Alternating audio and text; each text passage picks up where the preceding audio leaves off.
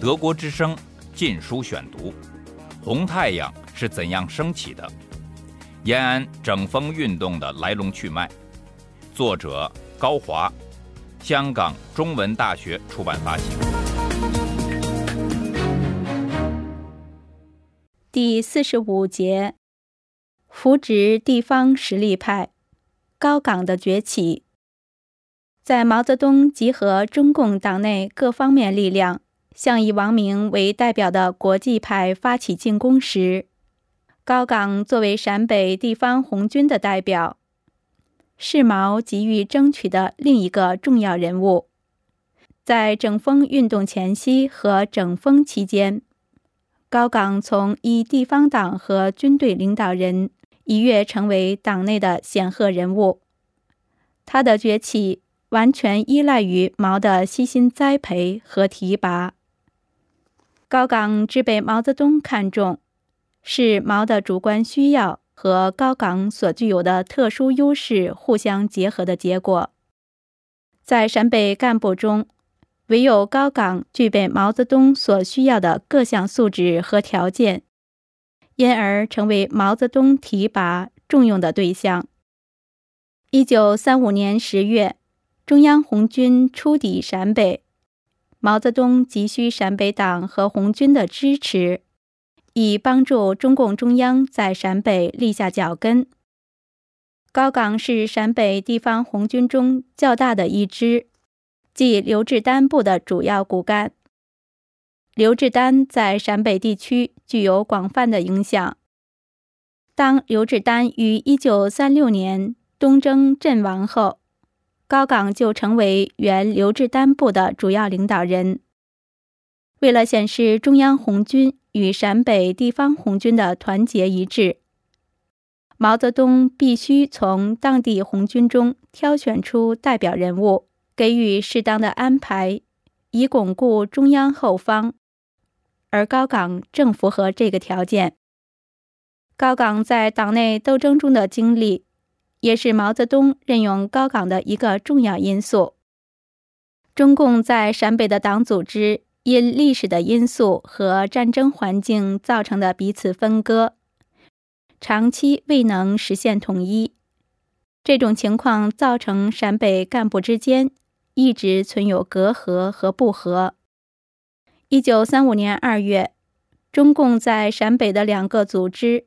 陕北特委和陕甘边特委召开联席会议，成立了中共西北工作委员会和西北革命军事委员会，统一领导陕北、陕甘边两块根据地和两支红军，由陕甘边方面的刘志丹担任西北军委主席，高岗担任副主席。在西北军委下设立前敌总指挥部，也是由刘志丹任总指挥，高岗任政委。一九三五年七月，原左联成员朱理治以上海中央局驻北方代表的身份，由北方局派出到达陕北，开始依靠原陕北特委以郭洪涛为首的一批干部。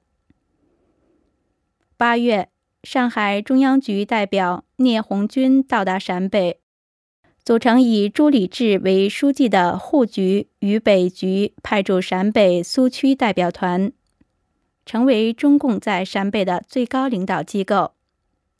九月中旬，徐海东、程子华率红二十五军长征到达陕北，程子华也参加了以朱理治为首的代表团。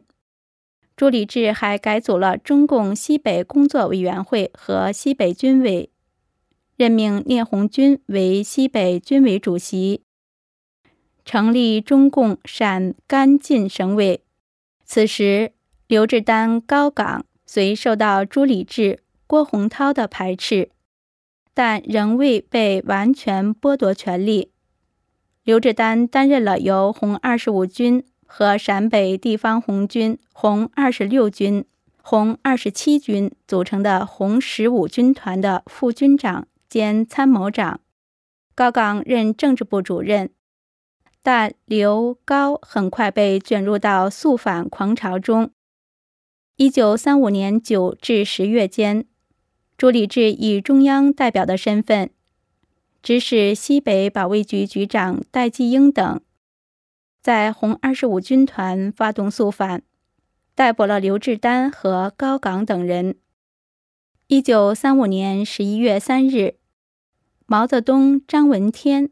博古在听取了前来迎接的程子华、郭洪涛、聂红军的报告后，下令对刘志丹、高岗、习仲勋等暂缓处理，并立即派王守道全权处理刘高案件。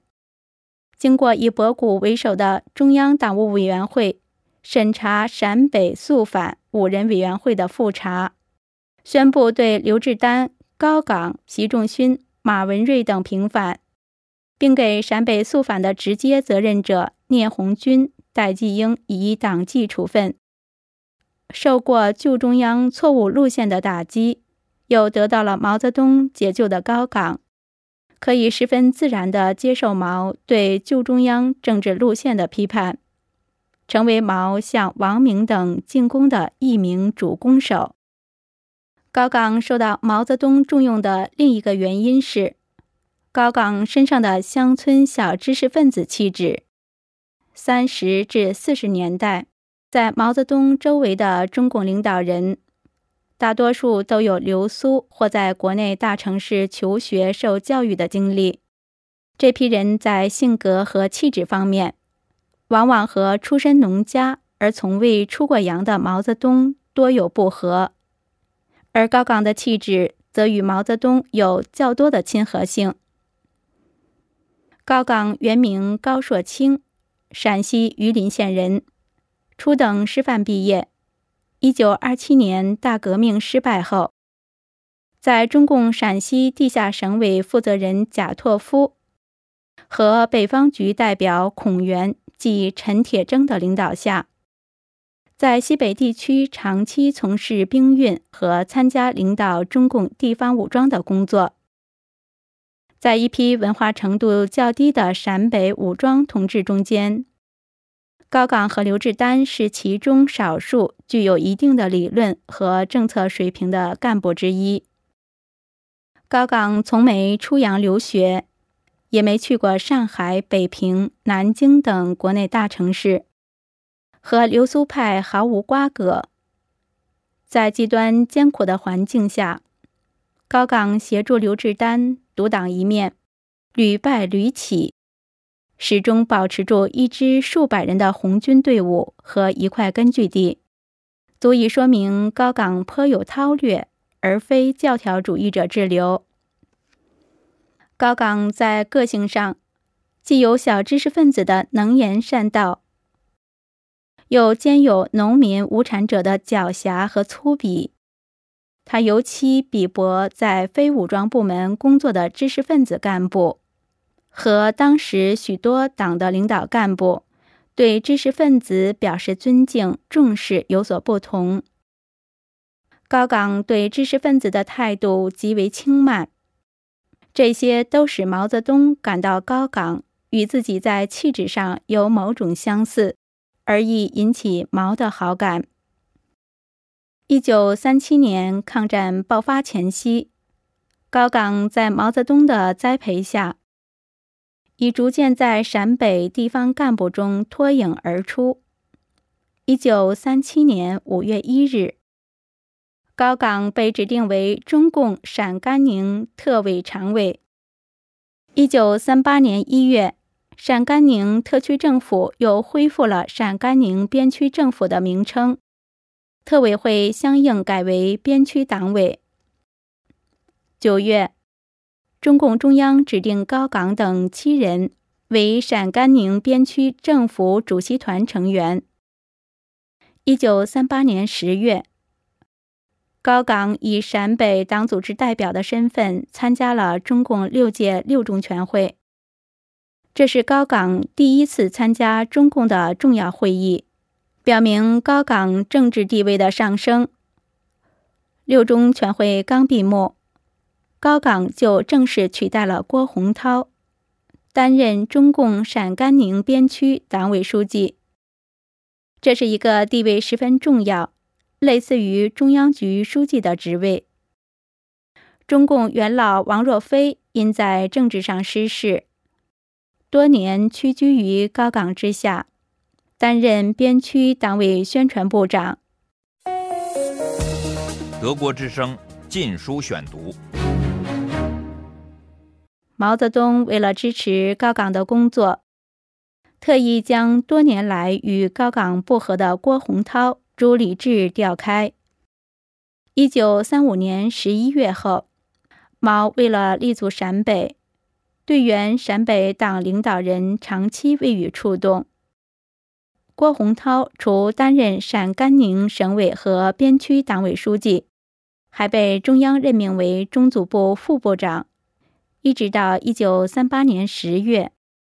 一九三八年十一月后，毛将郭洪涛派往山东，任命郭为中共山东分局书记。一年后，郭洪涛被调回延安。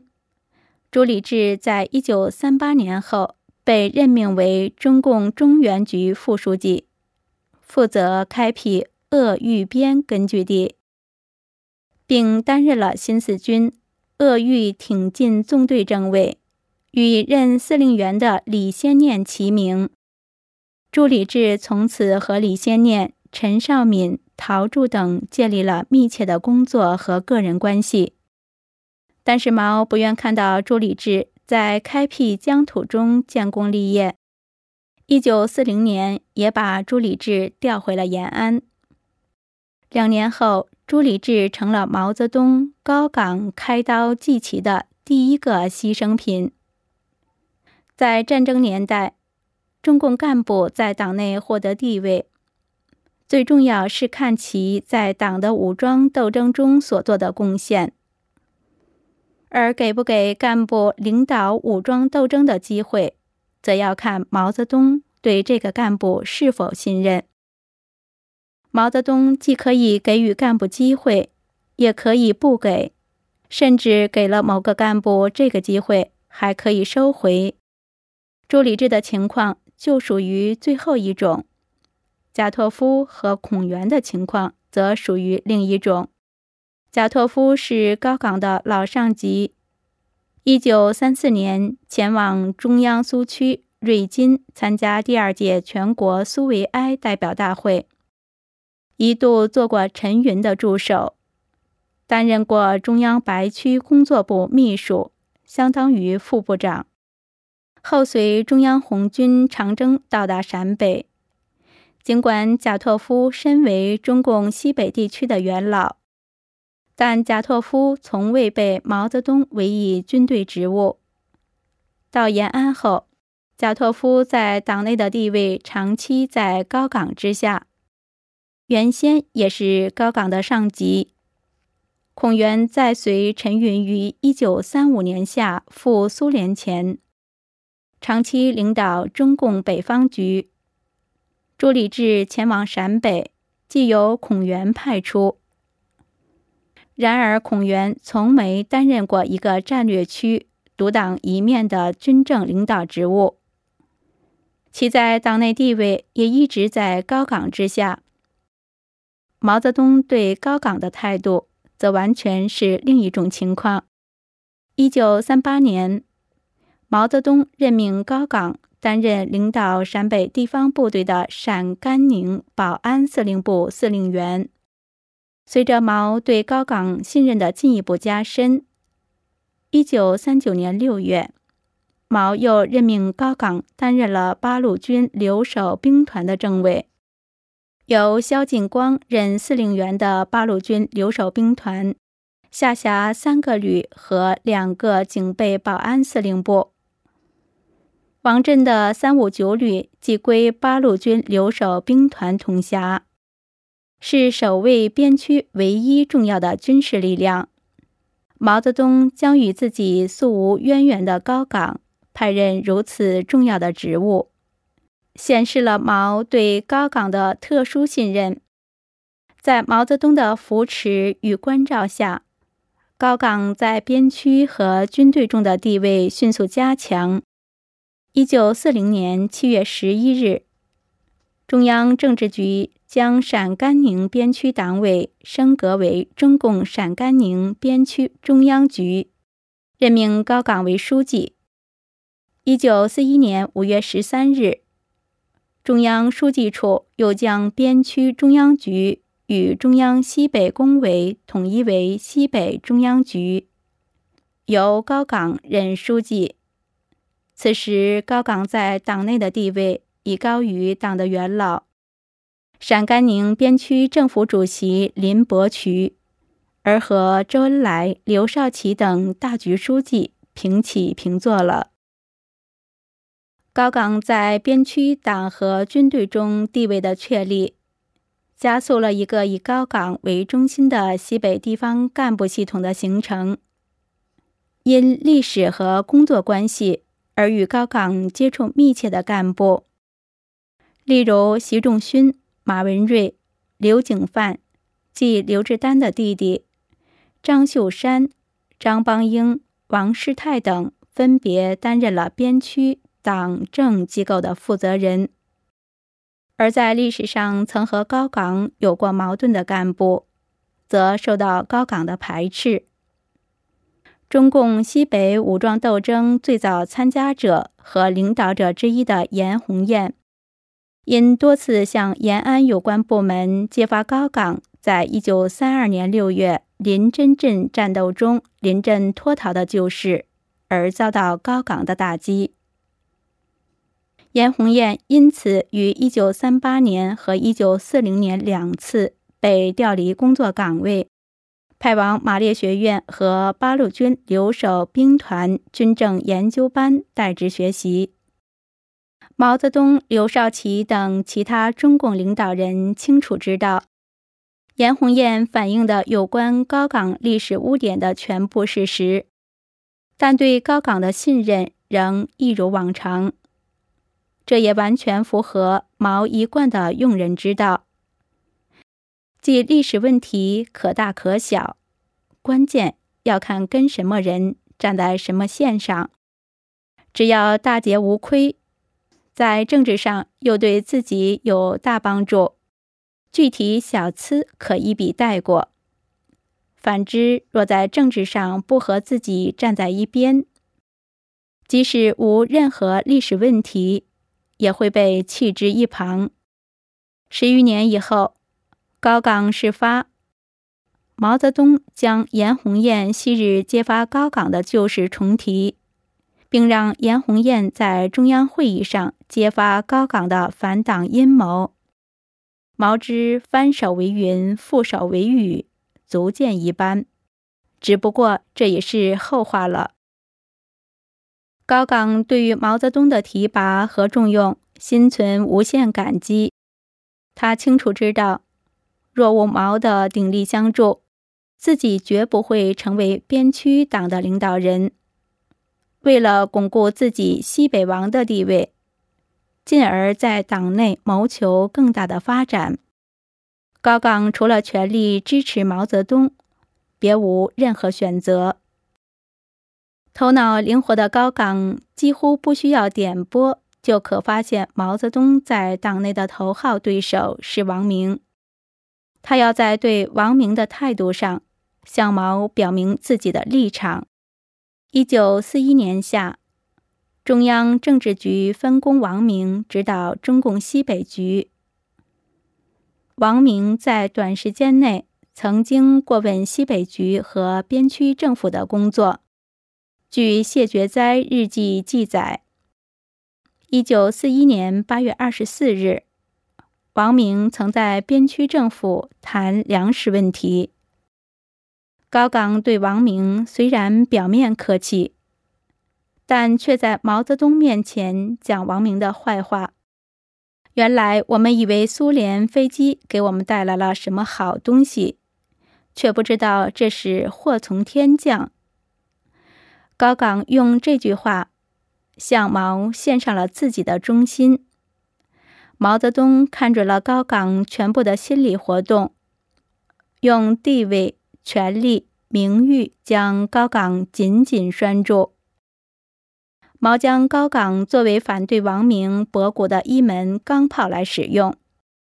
毛深信，在向王明等的进攻中，高岗将随时听从自己的召唤。